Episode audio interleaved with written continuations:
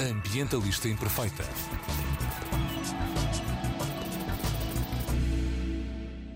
Olá a todas e a todos, daqui Joana Guerra Tadeu com a mensagem Ambientalistas Imperfeitas fazem limpezas costeiras. No passado sábado, dia 17 de setembro, assinalou-se o Dia Internacional da Limpeza Costeira, criado precisamente para nos sensibilizar para o problema do lixo marinho e para o problema do lixo nas praias, nos rios, nas margens. Para iniciar as celebrações e ações de sensibilização, que se vão alongar para o resto da semana, a representação da Comissão Europeia em Portugal associou-se à Fundação Oceano Azul e, no âmbito da iniciativa EU Beach Cleanup, da União Europeia, agendou mais de 150 limpezas de praias e limpezas subaquáticas, ou seja, em que as pessoas mergulham para limpar o fundo do mar, organizadas por mais de 200 organizações nacionais em todo o continente e nas ilhas. E porquê? Porquê é que estamos a falar de limpeza costeira? Porque se prevê que, em peso, haja mais lixo plástico do que peixes no oceano em 2050. Porque há centenas de rios biologicamente mortos, onde o lixo não permite que haja oxigênio suficiente para a vida proliferar. Porque nos últimos 10 anos produziu-se mais plásticos que nos 100 anteriores e a cada hora mil toneladas destes resíduos vão parar aos oceanos. Para falarmos sobre o lixo que vem dar à costa, eu convidei a rainha do beachcombing em Portugal e ela já nos vai explicar o que é isto do beachcombing, a bióloga Ana Pego. Vou ler-vos aqui um, contracapa do livro da Ana, porque tem uma apresentação que eu gosto muito uh, da própria Ana.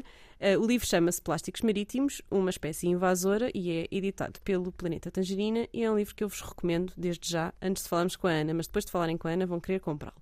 Quando era pequena, a Ana não brincava no quintal, mas quase sempre na praia. Fazia passeios, observava as poças de maré e colecionava fósseis. À medida que foi crescendo, apercebeu-se, porém, de que uma nova espécie se tornava cada vez mais comum na areia: o plástico.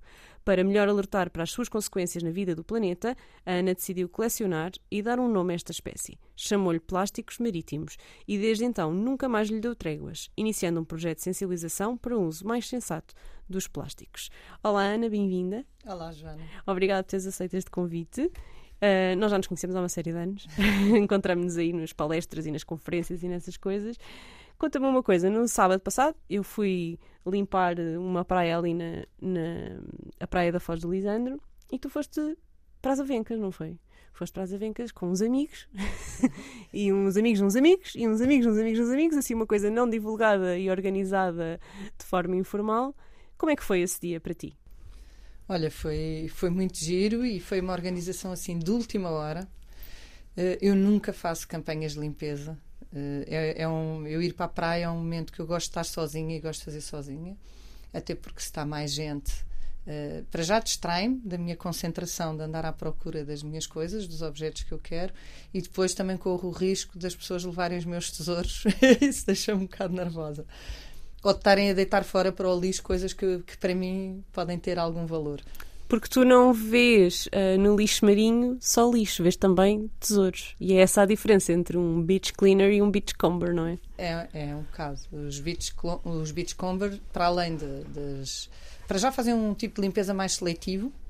Uh, eu não vou para a praia achar que vou limpar aquilo tudo. Eu fazia isso no início, que me deixava extremamente angustiada, porque sozinha não consigo limpar a praia toda e porque no dia a seguir aquilo pode estar igual ou pior. E... Porque o lixo vem com as marés, não é? Exato. E, e isto do, do beachcombing eu costumo dizer que me salvou, porque eu, em vez de ir para a praia com aquela angústia tremenda de chegar lá e ver aquele lixo todo, comecei a pensar que cada objeto que ali está tem uma história de vida, não é? Tem uma história para contar. Cada objeto era de alguém, servia para alguma coisa e veio de algum sítio. E as histórias por trás destes objetos começaram a cativar-me. E, e, e também esta, as histórias destes objetos são também uma forma de envolver as outras pessoas e das pessoas se entusiasmarem uh, pelas curiosidades que cada objeto destes uh, tem, não é? Uh, Comber vem de pente, não é? Portanto, passar a pente fino Exato. à areia a procurar lixo especial. Sim, normalmente beachcomber, uh, beachcomber, assim a tradução à letra para português é pentear a praia.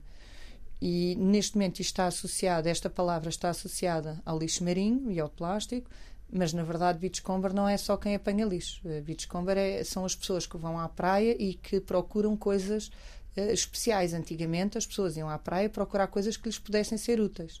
E, portanto, tanto podiam ser pessoas, por exemplo, no final do verão, que iam à procura de coisas com algum valor, como colares, pulseiras, relógios, coisas que ficam moedas. perdidas durante o verão, moedas.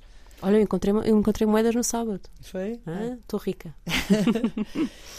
Mas também eram pessoas que se calhar iam à praia buscar madeira que lhes servia para fazer umas fogueiras para fazerem o seu almoço, por exemplo, pescadores. Eh, e, em Portugal havia algumas pessoas assim, eh, que faziam isto, principalmente mais para o norte do país. E na verdade, na zona de Coimbra, há uma palavra que eu descobri há pouco tempo para isto, que são os beachcombers portugueses. Em Coimbra, ou naquela zona pelo menos, chamam ir catraia. Hum. Ir à catraia é ir para a praia à procura destas tais coisas que possam ser valiosas. E, na verdade, que é aquilo que nas séries americanas se vê as pessoas com detectores de metais. Exato. Também usamos cá em Portugal detectores de Há metais. Pessoas, eu já vi pessoas, mas ouvi dizer que não é legal. Eu não faço ideia se é legal ou não. Ah, também não faço a mínima ideia, mas pronto, era uma curiosidade. Mas já vi, já vi pessoas com, com detectores de metais. Uh, pronto, e na verdade eu já era beachcomber desde pequena, porque à procura dos tesouros, só que eram tesouros naturais, eram uh, vestígios de fauna marinha, não é? Aquelas coisas que eu ainda hoje gosto de fazer e que continuo a colecionar também, que depois uso nas minhas atividades educativas. Olha, e no sábado um, foste para as Avencas, ainda por cima havia uma proibição aos banhos na praia. foi causa... só depois. Foi só foi logo a seguir. Já nós tínhamos tomado não sei Já quantos banhos tinham... quando aquilo. Sim. Pois, o que também é um péssimo sinal, não é? Aqui no estado de, de conservação das nossas, das nossas praias e da nossa costa. Um, mas então, foste para as Avencas, quantas pessoas foram e como é que se processou? Conta-nos como se tivéssemos, como se okay. nos levasses para lá. Então, como estava a dizer, eu não costumo fazer estas campanhas, eu gosto de ir sozinha para a praia. Mas eh, este ano entusiasmei-me com os miúdos com quem estive a trabalhar este ano, das minhas oficinas de verão, que o tema era ativismo e artivismo. E, e eu, na semana passada, estive com um grupo de jovens dos 13 aos 16 e foram espetaculares. E, e foi por causa disso comecei a pensar, tive a semana toda, é se calhar tenho que aproveitar a onda e fazer aqui qualquer coisa e convidá-los para virem com as famílias. E a ideia não era eu ficar ali apenas com um grupo de, de, de miúdos ou jovens a limpar a praia, era que eles trouxessem as famílias para, porque o objetivo era este, era envolver as famílias e para os obrigar a ver aquilo que nós encontramos na praia, não é? Que normalmente as pessoas não, não têm estas oportunidades. E então levámos os cartazes que eles tinham feito durante a semana e que pusemos lá no chão eh, junto às escadas. Portanto, toda a gente que entrou na praia viu uh, aqueles cartazes. cartazes e esses cartazes ativistas, o que, é que, que, tipo de mensagem é que tinham? Uns dizia, um dizia menos consumo, outro dizia desplastifica-te, outros diziam o consumo é um vício e, e, também levei uma jangada que os miúdos mais novos nas, eh, nas semanas de julho, de, das minhas oficinas de verão de julho, tinham feito, que fizemos uma jangada com garrafas de plástico e com umas caixas daquelas de plástico da fruta e do, dos, dos, legumes, aquelas caixas Sim. pretas, e fizemos uma vela feita com sacos de plástico e então levei também a jangada para a praia porque achei que se tivesse bom era giro os miúdos poderem experimentar e andar ali a brincar. Por, a minha ideia, mais do que limpar a praia, era haver ali um convívio dentro deste tema e que, portanto, se, mesmo que não apanhassem lixo nenhum, se estivessem só ali a ver o que os outros tinham apanhado ou a ver a jangada, ou a ler aquelas frases, para mim já, já valeu. Era isso que eu queria. Porque mesmo as atividades de limpeza, que não é uma coisa que tu organizas, mas mesmo as atividades de limpeza são muito mais uma atividade de sensibilização Sim. do que uma atividade de limpeza, não é? Pois, o objetivo destas campanhas ou destas uh, sessões e destes momentos de praia é obrigar as pessoas a olhar, a verem aquilo que, que nós consumimos diariamente e que acaba na praia, que a maior parte das pessoas não, nem imagina que, que as coisas vão parar à praia, não é? Coisas de, que usamos diariamente. Olha, e por falar nisso, tu publicaste há pouco tempo no teu novo Instagram, que já agora vou convidar-vos todos a seguirem, porque a conta da Ana foi hackeada e ela perdeu todo o trabalho de, e todos os seguidores de, de anos. Portanto, é de Plásticos Marítimos. Um, vão lá espreitar. Publicaste há pouco tempo uma fotografia de todo o plástico consumido em tua casa nos últimos três, me três Nove meses. Nove meses. Foi desde o Natal. Um, Porquê é que fizeste esse, essa publicação e que tipo de reações é que estás a ter e o que é que esperas que, que, que inspiração é que esperas que essa imagem nos traga? Olha, eu na verdade eu já tinha feito isto no ano passado, eh, no ano anterior, eh, e tinha tinha pensado a seguir ao Natal, assim, agora não vou deitar nada fora durante um mês. Só que o mês passou rapidamente. E eu assim, ah, isto foi fácil. Ainda não está aqui ocupado demasiado espaço, vou deixar mais um mês. E foi andando. e fiz seis meses de, de, de, de lixo guardado, lixo, embalagens de plástico. Aquilo que porias normalmente no ecoponto amarelo. Exato, tudo aquilo que colocaria no ecoponto amarelo. Portanto, nem garrafas de vidro, nem papel, pá, senão era impossível, não posso também ter tudo guardado em casa. Um, só que no ano passado foi um ano especial, porque ainda apanhámos fases de pandemia e, portanto, eu, eu, tive consciência, olhando para aquilo, que muito do que ali está não era do meu consumo normal diário. Havia coisas, por exemplo. Álcool gel. Não, por acaso não, porque eu. Não, como eu não andei assim, não usei praticamente álcool Sim. gel nem nada, acho que o sabão lava perfeitamente e, portanto, uh, foram raríssimas as vezes que usei isso. Uh, não, mas era, por exemplo, para evitar ir a vários sítios às compras, muitas vezes ia só a um sítio às compras e, por exemplo, a comprar pão, o pão só estava disponível em sacos de plástico, por exemplo. Ok, sim. É uma coisa que eu normalmente não compro, pão embrulhado em saco de plástico, mas aconteceu no ano passado e eu sabia que, por exemplo, esse tipo de, de, consumo não era o meu consumo normal em casa e, portanto, não era. Sim, não era para representativo mim, exato, para ti. Para mim sim. não era representativo do meu estilo de vida normal. E por isso este ano resolvi fazer outra vez. Só que entretanto eu estava com imenso trabalho na altura e por isso deixei passar seis meses, deixei passar sete meses e o tempo foi passando. E agora achei que era oportuno porque porque ia trabalhar com estes jovens na semana, na, na semana passada e ia estar, uh, ia estar a trabalhar com estes jovens uh, sobre este tema e sobre o consumo. Uh, quis levar estas embalagens todas para eles verem aquilo que eu tinha consumido e também agir, eles estarem, foram eles que organizaram aquela imagem, foram eles que puseram aquilo tudo no chão e, portanto, a, a terem noção daquilo que eu tinha consumido durante aquele tempo. E, na verdade, muitas daquelas embalagens não fui eu que comprei, é das pessoas que vêm à minha casa, não é? Uhum. Que trazem almoços, lanches, jantares e que trazem também coisas. Portanto, assumi que aquilo era meu, foi consumido em minha casa.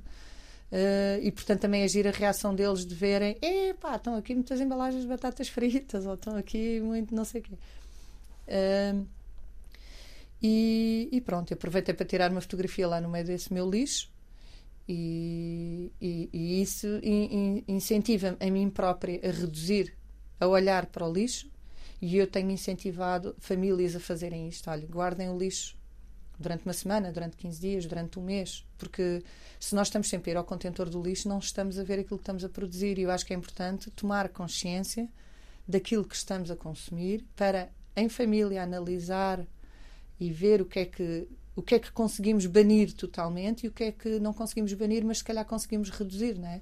E daqui à partida uh, pronto, fazer uma seleção destes, uh, destes resíduos que, que, acabamos por consumir. E, portanto, deste lixo todo, uh, estes miúdos acabaram por fazer uns fatos, porque nós no último dia fizemos assim uma sessão ativista na Estação da Parede, que foi incrível. E, e eles fizeram uns fatos com sacos de plástico, que, aliás, com sacos de plástico, não, com estas embalagens que que consumidas em minha casa e portanto foi incrível. E como é que foi essa ação na parede? Uh, foram para a estação? É pá, foi incrível. Foi, fomos para, esta, para isto foi o que é engraçado é que isto foi um processo ao longo da semana, não é? Eu primeiro queria te perguntar, porque já falaste várias vezes das oficinas de verão. O que são as oficinas de verão? Isso acontece no próximo verão outra vez? E onde é que foram e como é que isso Sim. aconteceu? As oficinas de verão é assim o que eu mais gosto de fazer do ano inteiro. Convidem-me para ir à China, mas eu normalmente não prescindo de, destas oficinas que, em que estou uma semana inteira com o mesmo grupo de miúdos, com, normalmente é com crianças dos 8 aos 12, mas no ano passado fiz pela primeira vez dos 13 aos 16 e a maior parte destes jovens que estiveram comigo uh, dos 13 aos 16 do ano passado, este ano quiseram voltar e foi, foi por insistência deles que, que eu voltei a fazer a oficina este, este ano. Só que na altura em que tínhamos feito no ano passado, eu estava nos Açores, tive que ir para os Açores montar uma exposição e, portanto, não foi oportuno no final de junho. E só dava para ser agora nesta primeira semana de setembro, e por isso foi agora uh, que fizemos. E, e, onde é que acontece? É na Parede, na, na SMUP, que é a Sociedade Musical da União Pardense, é ao lado da Estação da Parede, que tem uma localização brutal. Uh, porque é ao lado da estação, porque é ao lado do parque, e porque é ao lado da praia. E portanto nós estamos ali em poucos metros estamos em qualquer sítio e também estamos no centro da parede. Eu este ano foi mais uma coisa que cheguei a fazer com os miúdos todos uh, em todas as semanas. Uh, uma coisa que tive que interromper em antes de pandemia que foi ir ao supermercado com eles para eles verem as embalagens não é? Os produtos que estão embalados e os que não estão embalados. E também andar com aquela aplicação que deves conhecer, que é a Bit the Microbit, andar a ver os microplásticos nos produtos e que eles ficam malucos com aquilo. Então fazemos essa ação no supermercado e depois vamos a uma mercearia e ver como é que é fácil, uh, tão próximo do supermercado, e temos um outro sítio onde temos as, os produtos apresentados de outra forma. Giro. Olha, e tu durante o ano, durante o resto do ano, não só no verão, também vais fazendo várias iniciativas de educação ambiental. Onde é que nós podemos uh, saber onde é que tu andas e meter os nossos miúdos a trabalhar contigo? Não é muito fácil. Uh, És muito requisitada. Epá, uh, eu, eu, normalmente vou divulgando na, nas minhas redes sociais, no Facebook e no Instagram. Uh, pronto, e, e, normalmente divulgo quando são coisas abertas ao público em que as pessoas podem participar e inscrever-se e tal quando são assim coisas fechadas, quando vou para eventos fechados, às vezes nem divulgo, não vale a pena estar claro. a divulgar porque não. Mas também tem, tu estavas a trabalhar com a Gulbenkian, ainda estás na Gulbenkian? Sim, eu tô, uh, sou colaboradora do Serviço Educativo do, dos Jardins uh, desde 2012. Aí não é lixo. Falamos uh, normalmente da fauna e da flora do, do Jardim Gulbenkian.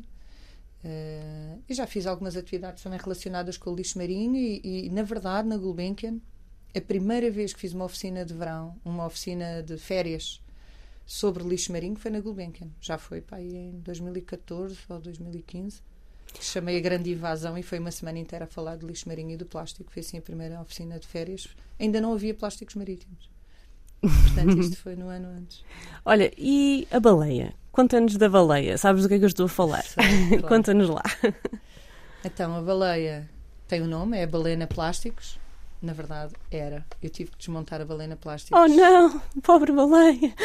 Tive, uh, tive que a desmontar este ano, estava-se a desfazer em microplástico. Oh, uh, baleia plásticos foi uh, assim, costumo dizer que é assim o projeto mais artístico que fiz uh, até agora. Porque há pessoas que me chamam artista, mas eu não me considero artista acho que simplesmente costumo organizar e mesmo nas exposições que faço e nas coisas que faço, brinco com as cores, com as formas dos objetos, com as coleções, mas não acho que isso seja assim uma coisa tão artística quanto Ainda isso. há pouco dizias que tinhas ido montar uma exposição. Era sim. uma exposição dos teus, micro, dos teus microplásticos, dos teus plásticos, dos sim, teus tesourinhos. Sim. E que está ainda, está, está desde junho até ao final de outubro, está no Museu Francisco Lacerda, na Ilha de São Jorge, nos Açores. Ok. Vão visitar ouvintes dos Açores. E eu no final de outubro devo andar por lá também, eventualmente para fazer umas oficinas. Que fixe. Ainda estamos assim a organizar as coisas, mas acho que sim. Ok. Eu lembro-me de te, de te encontrar. Foi numa Observaria, que é um evento. Um evento aliás, foi onde tu me assinaste o livro. Assinaste o livro dedicado à Aurora. Olha aqui. Ela era bebê, andavas Ela era super bebê, ainda mamava. Andavas com o. Fizeste um ah. Fizeste aqui uma palhinha, escreveste aqui esta palhinha não é minha e puseste aqui uns desenhos na, na bichaninha e disseste para a Aurora um beijinho sem plástico da Ana Pego. ah, mas lembro-te de encontrar nesse evento e tu tinhas os, os teus plásticos organizados em arco-íris, algo que a Aurora hoje adoraria ver, que ela é tudo em arco-íris. Um, e depois tinhas alguns, portanto, aquilo estava em, em contentores, em, em, caixas, não é? por cores, e depois tinhas alguns colados na parede e havia coisas completamente inusitadas. Se calhar está na altura de nós falarmos destes teus tesouros, não é? Uh, tu deves, deves ter. Quantos legos é que achas que já apanhaste? Epá, não faço ideia. Não eu encontrei um cãozinho de Lego este fim de semana, está em cima da minha televisão, a viver. Eh, no fim de semana passado também encontramos assim uns tesourinhos. O que é que encontraram no fim de semana passado, por exemplo? Olha, encontraram um sapatinho de boneca mas eu agora estive a lavar o material todo e não encontro o sapatinho de boneca. Portanto, provavelmente uma criancinha entusiasmou-se e levou.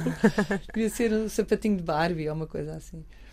Uh, plantas de plástico, várias, flores e plantas de plástico. Uh, uma peça de Lego também.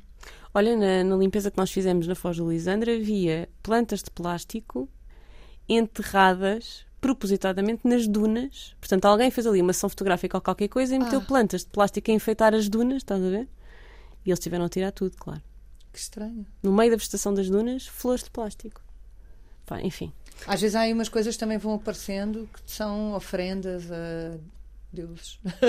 Sim, há pessoas que.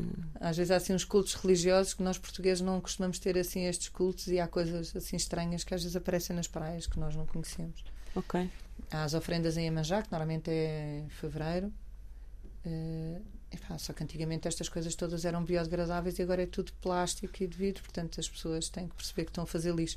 Acho que devem fazer os seus cultos e as suas coisas, claro que sim, mas não devem deixar as coisas na praia. Velas, a mesma coisa, fartamos de encontrar bocados de velas que entretanto derretem, não é? Com o calor. No sábado estava tanto calor. Mas é parafina, não é? é um... Sim, mas eh, também não, também não devia Não, é plástico. É... E é tóxico. E a minha praia no sábado, eh, aliás, esta semana tem estado carregada de esferovite. Isso para mim é que é um drama, esferovite. Esferovite, que se tiverem brasileiros a ouvirem-nos, eles não conhecem esta palavra. Chamam isopor. Isopor, pois é. E a praia é carregada de bolinhas de esferovite que os animais confundem com ovos de outros animais e acabam por ingeri-los, não é? E eh, nós não devíamos estar a utilizar esferovite desta forma banal que utilizamos. Pode ser um material muito importante, mas devia ser eh, de utilização muito mais regrada. Em que situações é que o esferovite é de facto importante? Tens algum exemplo? Pode ser às vezes para embalar uh, alguns medicamentos que têm que ser acondicionados a determinadas temperaturas, por exemplo. Ok. Uh, às vezes há assim coisas frágeis que, que, podem ser, mas na maior parte dos casos, a maior parte da utilização não é preciso nada disso. Bastava claro. cartão ou jornal ali enrolado. Há muitas empresas que nos últimos anos têm estado a, a retirar o, um esferovite que utilizado para o acondicionamento de, de eletrodomésticos, por exemplo, uhum. estão a substituir isso por cartão mais rígido, que faz perfeitamente a função sem ter que estar a utilizar este material que é plástico. É que eu ainda por cima já vi pessoas a porem o esferovite no. Já vi pessoas a colocarem esferovite no contentor azul, a acharem que estavam a fazer bem. Pois. Uh, no papelão. Mas pode pôr-se no é. amarelo. Também era uma coisa que antigamente é se dizia amarelo. que não se reciclava o esferovite, mas agora já se recicla. Sim. Portanto, pode-se pôr no ecoponto amarelo. Estavas a falar daquilo que encontraste, destes tesouros que encontraste. Eu estava aqui a ver no teu livro. Um, eu lembro-me de, de, também, numa, não sei se em que evento é que foi, em que tu mostravas algumas fotografias e perguntavas o que é isto? e lembro-me perfeitamente disto, ah. que é uma imagem assim de, uns, de umas ponteiras brancas uh, com uma rosca. E a Ana pôs isto, pôs isto lá no PowerPoint. O que é isto? Quem é que sabe o que é isto? E nós todos feitos para olhar para aquilo. Parece assim umas pontas de umas setas, que são as pontas dos guarda-sol. Portanto, nós enfiamos o guarda-sol na areia e depois às vezes a gente puxa e a ponta fica lá. E nem é? sequer às vezes vais para casa e nem percebeste que a ponta do guarda-sol ficou enterrada na areia. E isso é das coisas que aparece muito, em grande quantidade agora, nestas primeiras marés, como foi o caso desta semana, que tiveram assim marés vivas uh, e que desenterram aquilo que ficou enterrado durante o verão. Portanto, apareceram imensas pontas dessas, de guarda-sol, e aparecem uh, esses selos de lacrar os protetores solares que era essas pecinhas ia, cor de laranja. Era outro que eu ia dizer, que tu também puseste esta imagem de um monte de coisinhas de plástico cor de laranja pequeninas e nós todos olhar para aquilo, nós, ah, é, é dos barcos, de uma coisa qualquer dos barcos, é não sei o quê. E pessoas diziam que era dos tinteiros, dos tinteiros. parece aquelas, parece aqueles L's das prateleiras, quando fomos às prateleiras isso aí foi daquelas coisas que eu tive imenso tempo a, para tentar uh, descobrir o que era, não é? E a tua pista foi que aquilo de facto tem a palavra seal escrito, portanto seria um selo. Que aquilo era de lacrar qualquer coisa, mas não mas sabia o quê, não? É? Portanto, malta, quando comprarem um protetor solar, abram-no em casa ou então usem um que não tenha peças amovíveis uh, como estas. Isso é que eu acho que é das coisas mais importantes daqui para a frente é o design de produto. O design é importantíssimo. Nós não podemos continuar a ter embalagens que sejam difíceis de reciclar, ou seja, que tenham vários materiais diferentes. Tem, tem que simplificar isto tudo, não é? é? para além da reutilização e da reciclagem disso tudo, tem que haver este cuidado um, com o design das embalagens. Porque são muitas as embalagens em que aparecem essas coisinhas na praia que eu vou colecionando para tirar fotografias. Uh, precisamente, eu tenho, que, eu tenho que mostrar às pessoas, não é uma peça, eu tenho que mostrar às pessoas uma quantidade dessas peças para que percebam que não é só uma que aparece na praia. É? Sim, sim, que não é, não é um, ou seja, apesar de ser um objeto que tu classificas aqui no teu livro de campo como exótico, na praia aquilo não é nada exótico, há imensos. Ah, bastante, sim. Olha, e tu até já tinhas aqui uma, uma peça, já conseguiste descobrir o que é isto? Porque tu não, não ainda não. Não Pronto, não. aqui no livro há algumas uh, há umas imagens em que há um quiz, não é? Do, se conseguimos descobrir o que é que é cada coisa e há algumas coisas que tu não descobriste o que eram ainda, portanto. Essa aí, não, há pessoas que dizem que isso poderia ser eh, de canetas, eu acho que não. Há pessoas que dizem que, porque aparecem também vários disso, Uh, há pessoas que diziam que isso era do fogo de artifício. Eu também acho que não, porque os do fogo de artifício é um bocadinho parecido com isso, mas não tem rosca. Sim, uh, e tu tens aqui uma foto até. tem rosca. Uh, e por isso ainda não tenho a certeza do que é. mas há várias coisas que eu, entretanto, já descobri, mas deram luta. E por isso eu chamei a esses objetos plásticos marítimos complicados. Eu dei subespécies à espécie plásticos marítimos. Eu, como venho das biologias e sempre tive guias de identificação de espécies e adoro, eu gosto dos guias de identificação das espécies. Quando foi o convite para fazer este livro, eu já vinha com esta ideia que se um dia fizesse um livro que se calhar era engraçado, que fosse um guia de campo para esta espécie, para quando as pessoas fossem à praia conseguir, conseguissem identificar uma série de objetos, alguns deles que me tinham dado a mim muita luta para identificar. Não é? Queres-nos falar destes, que eu acho que é algo que nós podemos aqui alertar os nossos ouvintes para terem cuidado?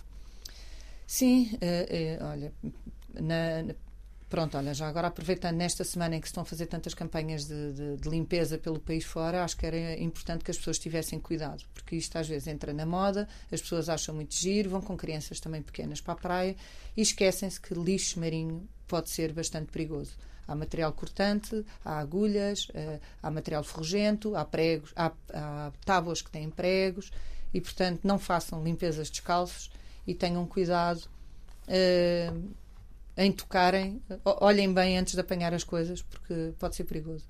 Esse objeto que estás aí a falar são agulhas, uh, são lancetas diabéticos que aparecem em grande quantidade e tenho frascos com isso, de, dessas agulhinhas encontradas na praia. Um, e vão lá parar porque as pessoas.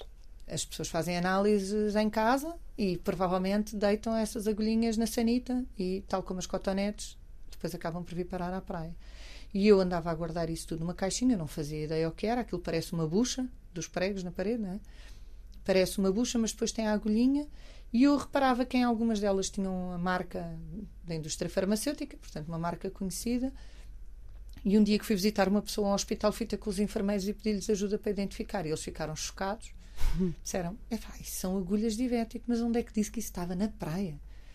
E, e, disseram que era de utilização caseira, portanto não é. Uh... Sim, estamos a falar de pessoas que têm que fazer a análise todos os dias, às vezes mais que uma vez por dia, para Exato. ajustarem uh, os, a medicação.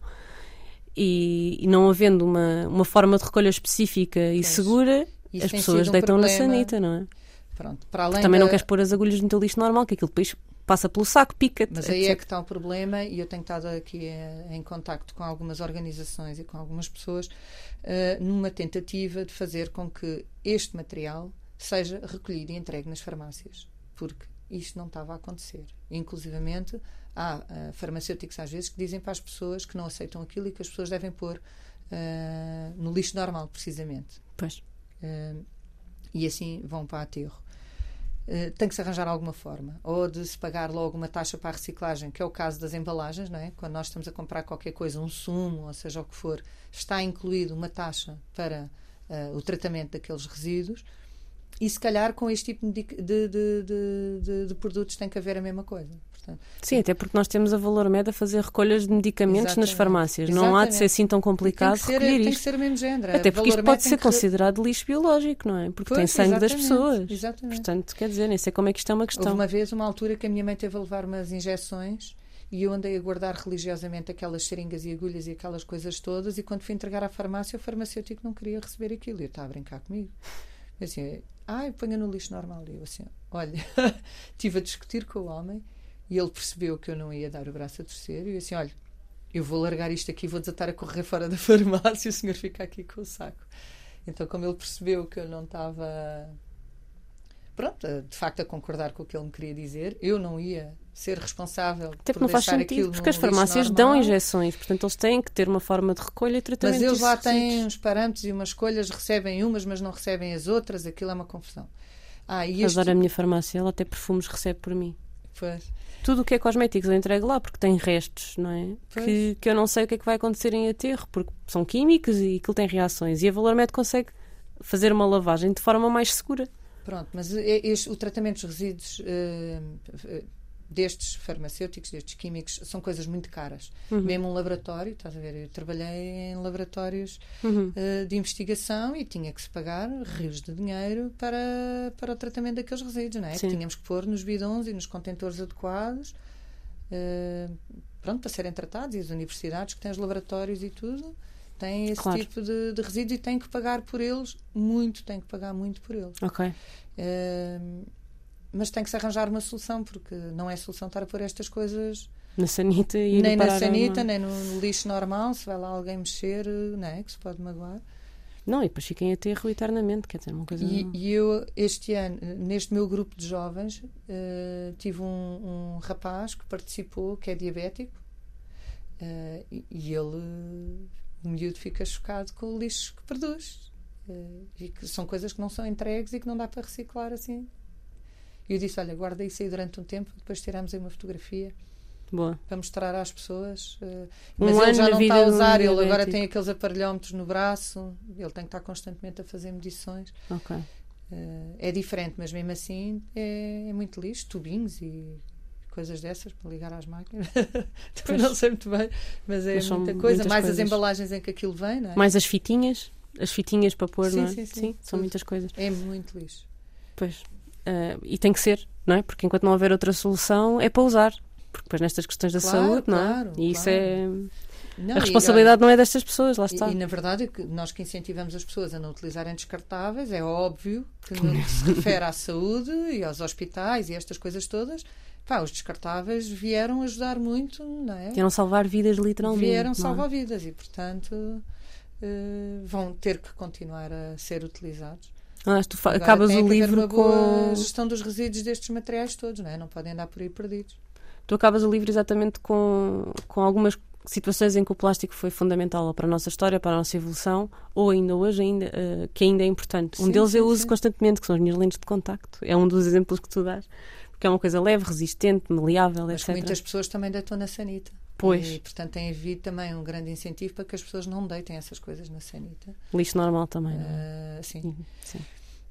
Também podia ser entregue em farmácias ou em oculistas para fazer alguma coisa. claro. Por claro. acaso já perguntei, já perguntei em várias marcas e há a ideia de começar uns projetos de reciclagem, mas não sabem o que é que vão fazer aquilo. Tem havido umas campanhas aí para recolha de óculos. As pessoas que usam óculos têm em casa centenas de óculos guardados em gavetas durante anos a fio, que não lhes é feito nada, mas que não querem deitar fora e que não sei o quê. Agora tem, houve para aí umas. Não sei se continuam, mas eu acho que deveria ser eh, interessante que. pá, que realmente se reutilizassem estes óculos todos, não é? Que se houvesse uma forma de. eh, Eu acho que a maior parte dos óculos tem aquela parte muito frágil que são os parafusozinhos das hastes, não é? Sim. Às vezes os óculos estão ótimos, a estrutura está ótima, mas depois é aquela zona do abre e fecha. Sim, mas é colocar vai- uma é colocar uma, uma dobradiça nova, não é? Claro, Quer dizer, claro. não é por aí e o resto do material é todo reutilizado. Claro. Olha, outra coisa que tu falas no livro e que, e que eu me lembro de ter achado fascinante numa das tuas palestras é a questão dos contentores de transporte nos navios É. que caem ao mar. Podes falar-nos um bocadinho disto? Porque já falámos aqui, acho que, acho que o assunto nós já, já limpámos, já, já cobrimos bem, foi a questão da sanita. Meter coisas na sanita é sempre uma ideia. Vai parar ao mar, não Sim. é? Mas, é- mas há outras coisas que vão parar Mas ao mar. assim não há é? coisas que as pessoas não sabem. E pior é quando há marcas que incentivam as pessoas a deitarem na sanita. Ah, eu, Há eu marcas que fazem isto? Sim, eu nestas minhas oficinas, estavas a falar das oficinas, eu gosto de misturar ciência e arte. Então tento sempre fazer assim umas experiências com os miúdos. ah, científico-caseiras, como os costumo chamar. Eh, São experiências muito simples que qualquer pessoa pode fazer em casa e que incentiva os professores a fazerem na escola com os miúdos. Uma delas é com toalhete, eh, das toalhitas que os Sim. miúdos usam, e um papel higiênico. Então são duas garrafas com água, numa. ah, A professora da minha, da minha filha fez isso. uma põe um papel higiênico, na outra põe um toalhete e depois os miúdos chocalham eh, as garrafas. E aquilo, só nos primeiros três avanões, o papel higiênico começa-se a desfazer. eh, porque é feito de propósito para se desfazer. E as toalhitas, não. As toalhitas é como se fosse um, um tecido sintético, porque aquilo é plástico. E se tiverem uma lupa, podem ver as fibras a brilhar, portanto, aquilo é plástico. Extremamente resistente e que tem sido um problema gravíssimo nas hectares porque entopa aquilo tudo. Depois as hectares têm que abrir as portas e vem aquilo tudo para o mar. Pois, porque é isso que as pessoas também não sabem, que é um metar que está entupido, a solução, maior parte das vezes, é abrir, abrir É, as exato. condutas e deixar sair tudo. E isso vai tudo para o mar. vai tudo para o mar. E muitas vezes as pessoas também não fazem por mal, porque as, as- numa destas embalagens que eu compro, eh, diz lá não deitar mais do que três ao mesmo tempo. Isto é também para abrir, a, porque há miúdos que me dizem assim: ai, a minha mãe compra sempre daqueles que se pode pôr na sanita. E eu, pois o problema é quando a embalagem está escrito que realmente pomos e as pessoas à confiança estão a usar aquilo. Pois, isso deve ser. Não sei se é essa marca, não sei a marca, mas é aquela marca do. para os meninos aprenderem a limpar o rabo sozinhos, não é? Do crocodilo, ou lá o que é. Esta aqui é o nome, por acaso, de um supermercado português. Ah, bastante ok, comum. pronto. Eu não ia Ok, dizer ok, então, o nome do supermercado, mas é um supermercado. E eu já revirei as outras embalagens todas, mesmo da própria marca. As outras diz para não pôr na sanita e aquela diz não deitar mais do que três ao mesmo tempo. Não faz sentido nenhum. Não percebo porquê. E eu, se há uns anos, e eu faço esta experiência nas escolas há anos. Uhum. E durante algum tempo achei, ok, isto foi um erro de impressão. Quando voltarem a fazer as embalagens, isto qualquer dia já não vai aparecer. E continua. E agora. Não, aliás, vê-se anu- há os anúncios de televisão, não sei se ainda estão a circular, mas eu lembro-me de ver anúncios de televisão Sim, sim, precisamente dos meninos a aprenderem a limpar o rabo sozinhos com umas toalhitas. Com um bicho, um animal, não me lembro o nome, e eles limpam o rabo e deitam para a sanita. Exato. E aquilo é a grande revolução porque eles limpam o rabo sozinhos. Epá, Mas agora há uns, umas coisas que chamam papel úmido e, a- e as outras são as toalhitas. E portanto há aí uma diferença. Acho que existe um papel úmido em que se, que se desfaz. Pá, mas pronto, eu recomendo é que as pessoas eh, façam experiência em casa, vejam os seus produtos. Portanto, as mães, que muitas vezes usam estes produtos, não é só para as crianças limparem o rabo, as mães usam para Desmaquilhar. desmaquilhar e, e, e tal. Ou então, pronto, este- estes produtos realmente podem ser úteis em determinadas situações, mas não devem ser abandonados na natureza, porque não é papel higiênico, nem, nem deitados na sanita. E porque isto muitas vezes não entope dentro de casa, portanto as pessoas podem estar a vida inteira a usar isto. E achar que é E fantástico. isto, se calhar, não está a entupir em casa, mas está a entupir as canalizações do prédio ou na rua. Ou nem é estar. Ou na etar. Ou por aí Portanto, as fora, pessoas, não é? como isto não entope em casa, as pessoas não se apercebem que isto está a causar este, Sim. este problema. E pior ainda, que eu já fui a muitas escolas, e principalmente pré-escolar, em que as educadoras, ou as pessoas que estão a tomar conta das crianças, agora imaginem, escolas, passam o dia inteiro a limpar rabinhos a bebés. E que, que pensavam que isto podia ser deitado na sanita. E de me virem dizer, ai Ana, eu não fazia ideia. Olha, há um resíduo que nós não falámos, mas que é o mais comum nas praias portuguesas e que também convém alertarmos as nossas, os nossos ouvintes. As beatas. As beatas. As beatas são um inferno. Isso é daquele lixo que eu não guardo. Eu não, não, não, não guardo beatas de cigarro porque aquilo cheira mal. É nojento. Enquanto o outro Este- lixo eu este- ponho de molho e as coisas ficam lavadas e eu posso arrumá-las e não, não. Pronto, tenho plástico em casa, mas não está a cheirar mal. Eh, as beatas é impossível. Aquilo é um cheiro São químicos tóxicos são nos químicos filtros, não é? tóxicos. E agora, com a agravante, que para além das beatas normais, beatas de cigarro normais, os brasileiros dizem bituca. Eh, as beatas normais de cigarro, que são fibras sintéticas, não é? Que têm esses químicos todos, agora aparecem também umas beatas mais modernas, que são dos cigarros aquecidos. Portanto, as pessoas modernizaram-se no tipo de cigarro, mas não se modernizaram no comportamento. Portanto, continuam a deitar este tipo de coisas para o chão. E estes filtros são umas tirinhas de plástico que estão assim enroladinhas. Aquilo dá para desdobrar e ficas assim com uma tira de plástico que nunca mais acaba. Que é plástico. As pessoas aquecem aquela porcaria, estão a fumar aquilo e pronto. E, e aparece em grande quantidade. Eu vou enchendo os meus fresquinhos e que depois, pronto, eu uso estas coisas nas exposições. Mas eu- as outras beatas normais eu não guardo. Estas aqui de, dos cigarros aquecidos tenho estado a guardar agora. Para, para Para- alertar para o novo problema, não é? Sim. Mas sim, as beatas é uma coisa que, que cheira muito mal. Aliás, lembro-me de estar agora num evento onde havia uma exposição especificamente, ah, havia um- uma obra especificamente com beatas e quando o vento virava, de uma certa maneira, era um cheiro a tabaco, uma coisa horrível, Pois é. cheirava mesmo mal. Ahm, Mas são muitas, muitas. E as pessoas, mesmo nos sítios em que vivem longe do mar, que deitam beatas para o chão, não têm noção nenhuma que através das sarjetas ou das linhas de água que isto vem tudo parar ao mar. Portanto, é uma questão de tempo. Eh, E mesmo, mesmo antes de chegar ao mar, quer dizer, umas beatas de cigarro nas ribeiras e nos rios, aquilo mata a bicharada toda, não é? aquilo é tóxico. É não super tóxico. Não é tóxico só para quem fuma, é tóxico para quem está ao pé de quem fuma e é tóxico para todos os que se vão cruzar com aquilo depois, Exato. não é? Incluindo os animais e as plantas. Olha, eh, já cobrimos aqui mais uma série de resíduos e íamos falar dos contentores. Volta Ah. lá aos contentores que a gente esqueceu-se. Então, dos contentores, eh, nós não fazemos ideia, ou pelo menos eu não fazia ideia, que cerca de 90% das coisas que nós utilizamos diariamente vieram por via marítima até nós. Portanto, quando vamos a um supermercado, quando vamos a uma loja, quando vamos a qualquer sítio, cerca de 90% desses produtos vieram por via marítima. E às vezes E às vezes, mesmo aquelas coisas que dizem feitas em Portugal, imagina, faz de conta que eu comprei umas calças que dizem made in Portugal. Uh, se calhar as calças até foram feitas em Portugal, mas depois temos o fecho, temos o botão, temos a linha de cozer aquilo que se calhar vieram de outros países e se calhar bastante longe daqui de casa. Eu acho que as pessoas não devem também entrar agora num esterismo e de, numa preocupação de, relativamente a isto, mas é importante esta tomada de consciência que muito daquilo que nós consumimos veio de longe. E, infelizmente, durante o inverno, eh, quando há estes temporais no mar, muitos contentores caem ao mar e que espalham toda a sua carga, eh, que felizmente agora há muitos olhos na praia de verão e de inverno e portanto as pessoas vão vendo chegar estes produtos, mas durante muito tempo as pessoas não iam à praia no inverno e, portanto, não, não, não, não se apercebiam que estas coisas aconteciam, não é? Que estes acidentes ocorriam com tanta frequência. É assustador, mas uh, todos os anos caem muitos contentores ao mar. E qual é a legislação que há sobre isso? Um navio perde um, perde um contentor ou dois ou três ou quatro ou cinco ou seis ou mais. E depois? Isto são, isto são umas guerras medonhas atrás disto. Porque isto mexe com seguradoras, uh, mexe com marcas, com empresas, eh, conhecidas ou não, mas tem, tem impacto muito negativos. E, e, o que é que será que aconteceu? Será que foi o barco que prendeu mal os contentores? Uh, será que foi que trouxe carga a mais do que era suposto? Será que foi mesmo um acidente que fica coberto por esse seguro?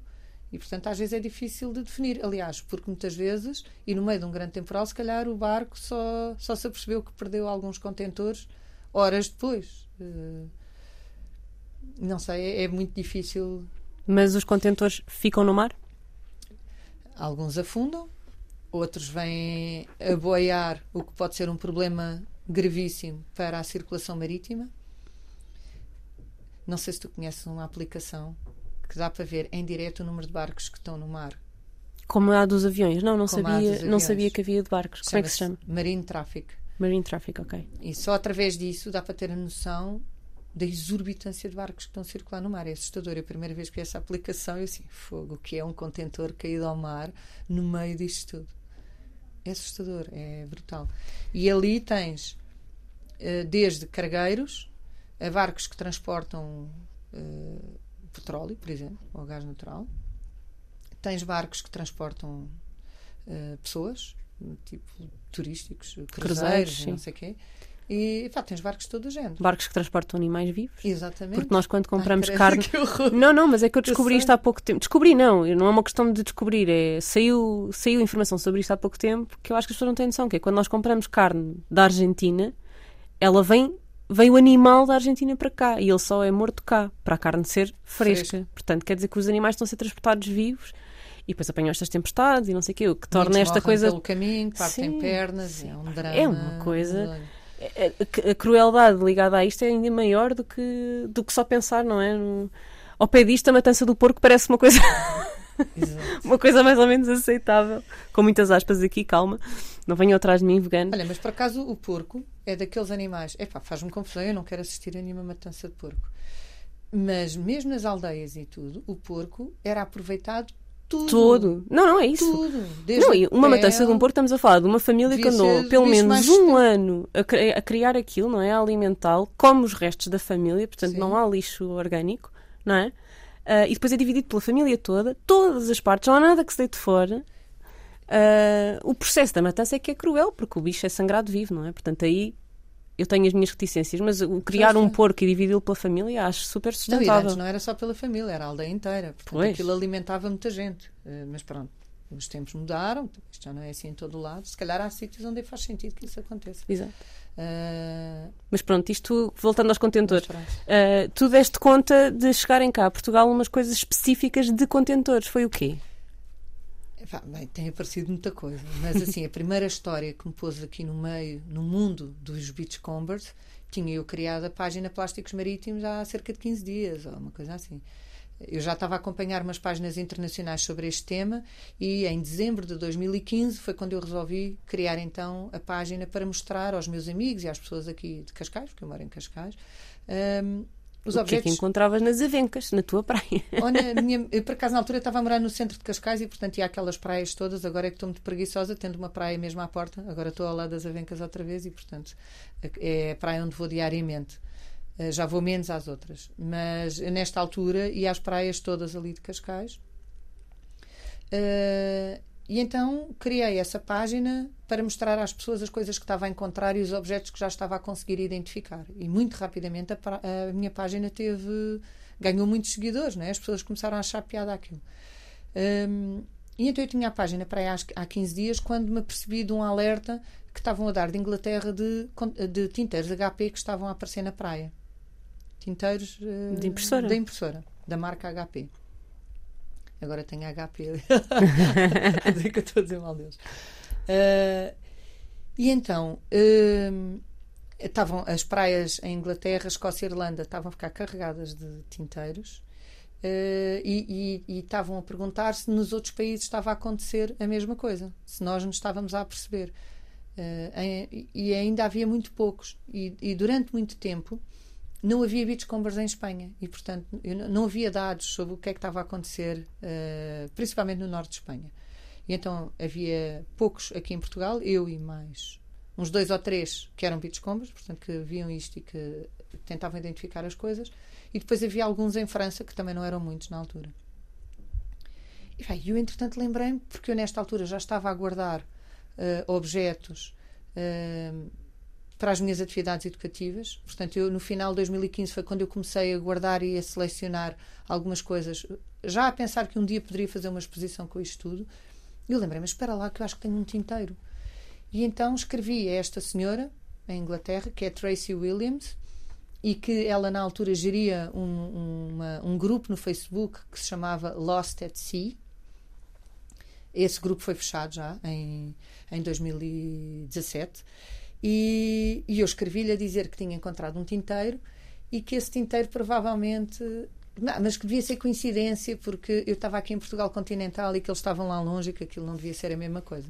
Eles lá no Mar do Norte, tu aqui no Atlântico. Exato, eu, assim, olha, eu tenho aqui um, mas é coincidência, de certeza, porque nós cá também utilizamos estes tinteiros e tal. E ela disse-me: olha, todos os tinteiros têm um. Um, um, um número de série, um número, um número de lote. Um número de lote e tem uma data de validade. E então eu mandei-lhe uma fotografia com a ampliação daquilo. Passado dois ou três dias ela respondeu-me a dizer que fazia parte do mesmo lote. E eu aí pá, fiquei fascinada. Eu, uau, estou a fazer parte aqui de deste grupo de, de malta que está a apanhar estes tinteiros. E então comecei a ir para a praia já com este objetivo de tentar encontrar mais tinteiros. E dei o alerta cá em Portugal a todas as pessoas que eu conhecia que iam para a praia, não só beach cleaners ou beach combers, mas também surfistas, eh, biólogos, geólogos, pessoas que vão à praia de verão e de inverno, e assim, estejam atentos quando forem à praia porque andam por aí a circular tinteiros. Estes tinteiros são provenientes de um contentor que caiu ao mar, ao largo da Ilha das Flores, nos Açores, em 2014. E ainda hoje é possível encontrar estes tinteiros. Eu ainda este ano encontrei um tinteiro, portanto, eles andam aí. Às vezes ficam presos uh, nas rochas, ficam presos em alguns sítios e depois vem um temporal, lá solta aquilo e volta a aparecer, ou vão para o fundo e depois são arrastados, levam mais tempo a chegar, mas podem acabar. Ou então andam aí a circular pelo oceano e mais cedo ou mais tarde podem vir aqui parar. Já mais partidos, já mais gastos, como é evidente, mas ainda andam aí. Olha, e, e, e, que site é que tu recomendas a quem quer começar a registrar aquilo que encontra uh, e a relacionar-se com outros beachcombers? É no Facebook? Há um site específico? É, agora, há, agora há muita gente, há muita gente. Há uns ingleses que eu já acompanho desde, desde 2015, desde essa altura. Uh, há uma página, esta senhora que eu estava a falar, a Tracy Williams, que é o, a guru dos beachcombers e é ela a grande inspiração mundial dos beachcombers. Uh, e falo com ela muitas vezes, trocamos mensagens, ela às vezes a perguntar se encontrei aqui, sei lá, ténis, ténis de marca, porque para aí há, estávamos na pandemia, ou foi antes da pandemia, já não sei, caiu um contentor cheio de ténis de marca, uh, então era a saber se, se, as coisas vinham aqui parar, e depois tem a ver com a flutuabilidade dos objetos, nem todos vão parar a todo lado, ou, são, ou incidem mais sobre determinados sítios do que outros. Uh, mas ela é, lançou este ano, foi editado um, um, livro que ela já estava a escrever e a preparar há alguns anos, que se chama Lego Lost at Sea. E é um livro que está muito bonito, tem imagens muito lindas. Primeiro comprei o Plásticos Marítimos, mas depois podem comprar o dela. Mas eu acho que se complementam, na verdade, eu acho que o meu livro e o dela se complementam perfeitamente e algumas histórias são iguais, são as mesmas, porque tivemos todos juntos neste, nestas histórias. Uh, e o Lego Lost at Sea, porque um contentor com peças de Lego que caiu ao mar em, em 1997, lá ao largo da Inglaterra, e que ainda hoje há muitas pessoas na zona de Cornualha que vão precisamente à procura de peças específicas de Lego. E quando eu cá encontro peças de Lego, eles ficam chitadíssimos a achar que é do mesmo contentor. Eu acho que é coincidência, porque lá está, nós aqui também brincamos com Lego, também tivemos as mesmas, os mesmos tipos de coleções, não é? Os mesmos objetos, os mesmos bonecos, e portanto, não acho que seja deles, mas é sempre giro encontrar isto. Então existe essa página, Lego Lost at Sea. Existe uma que se chama Smarty Leads on the Beach, que são aquelas tampinhas de, de, dos Smarties, que nós cá temos outra marca que confunde, não é? Temos as Pinterolas. São assim peças. Uh, mas, mas muitas destas tampinhas são antigas e que têm umas letras ou que têm assim umas mensagens lá dentro. É giro. Uh, outras páginas é giro e, e demonstra a quantidade de tempo que estas coisas ficam no mar, não é? Sim, sim, sim. Uh, cá em Portugal agora há muitas páginas, quase todas as. Muitas páginas, quer dizer, a maior parte das pessoas são beach cleaners, portanto fazem as limpezas grandes. É?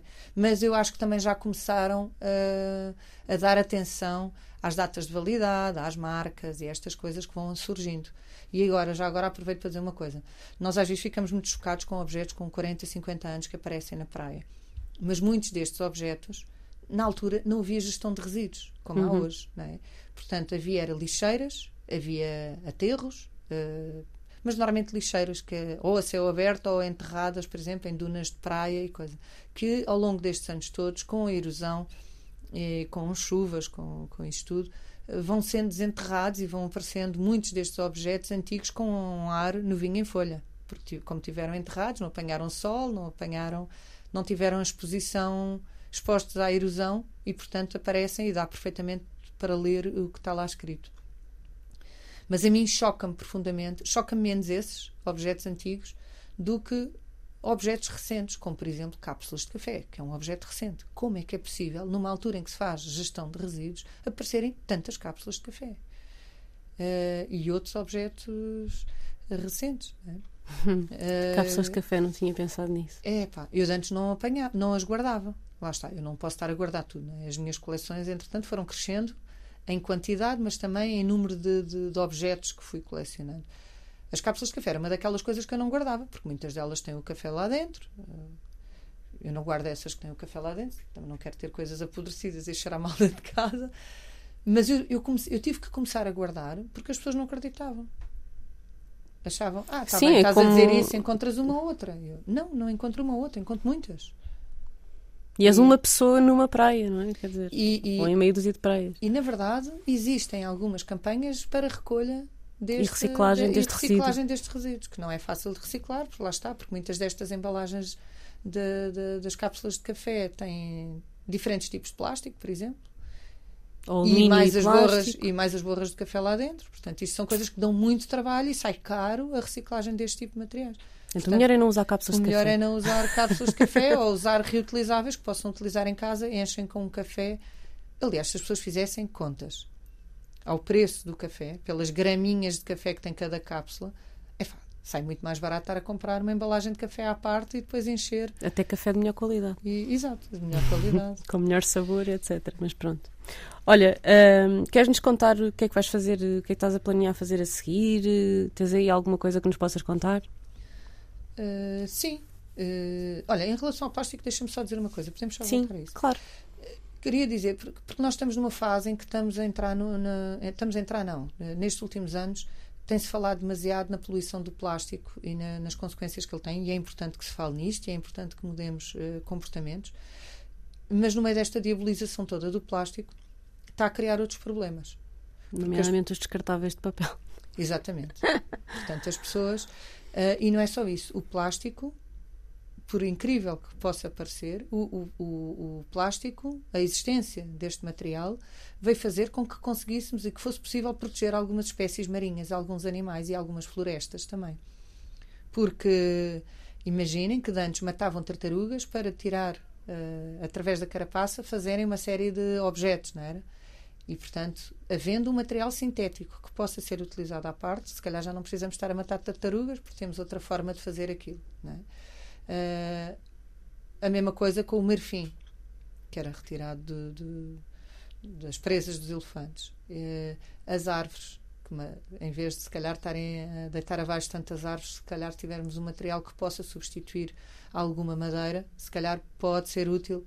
Não estou a dizer que tem que ser sempre, mas, mas pode ser uma forma de, de, de proteger a natureza também. Uh, e o facto de ser leve também vai reduzir uh, uh, as emissões nos transportes. As emissões nos transportes destes produtos todos que temos no supermercado. Uhum. Portanto, pode ser útil.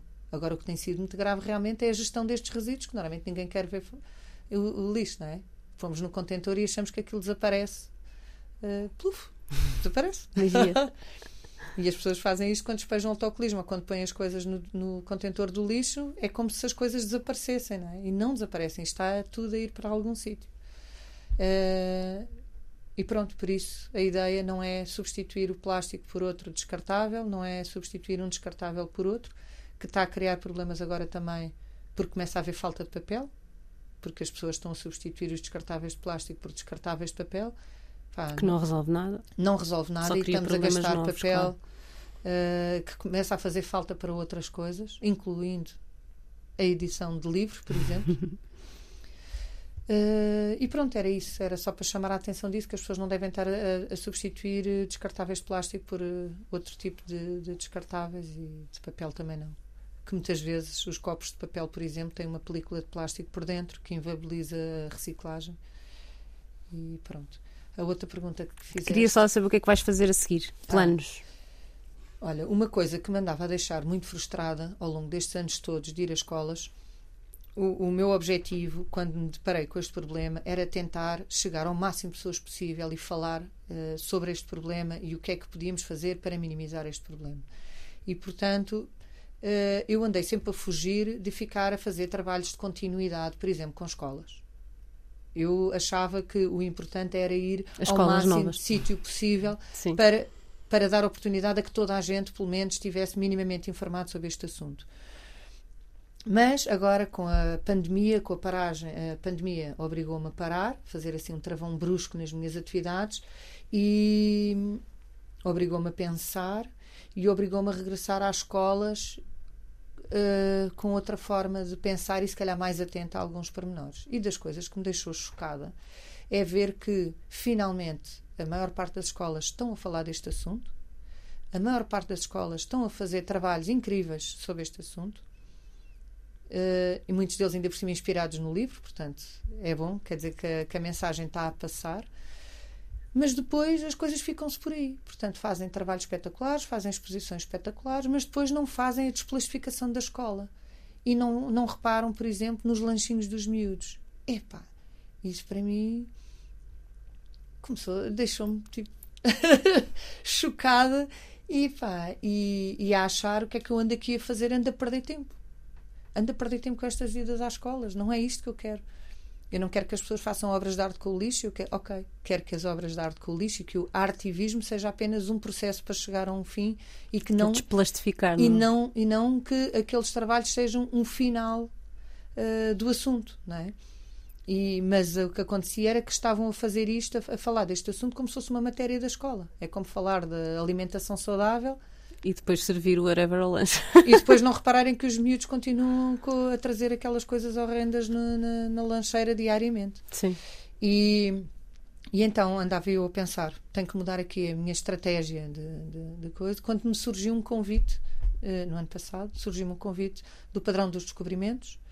Uh, para uh, entrar aqui numa parceria com o Padrão dos Descobrimentos, uh, EGEAC, uh, Plano Nacional das Artes e a Casa Pia de Lisboa.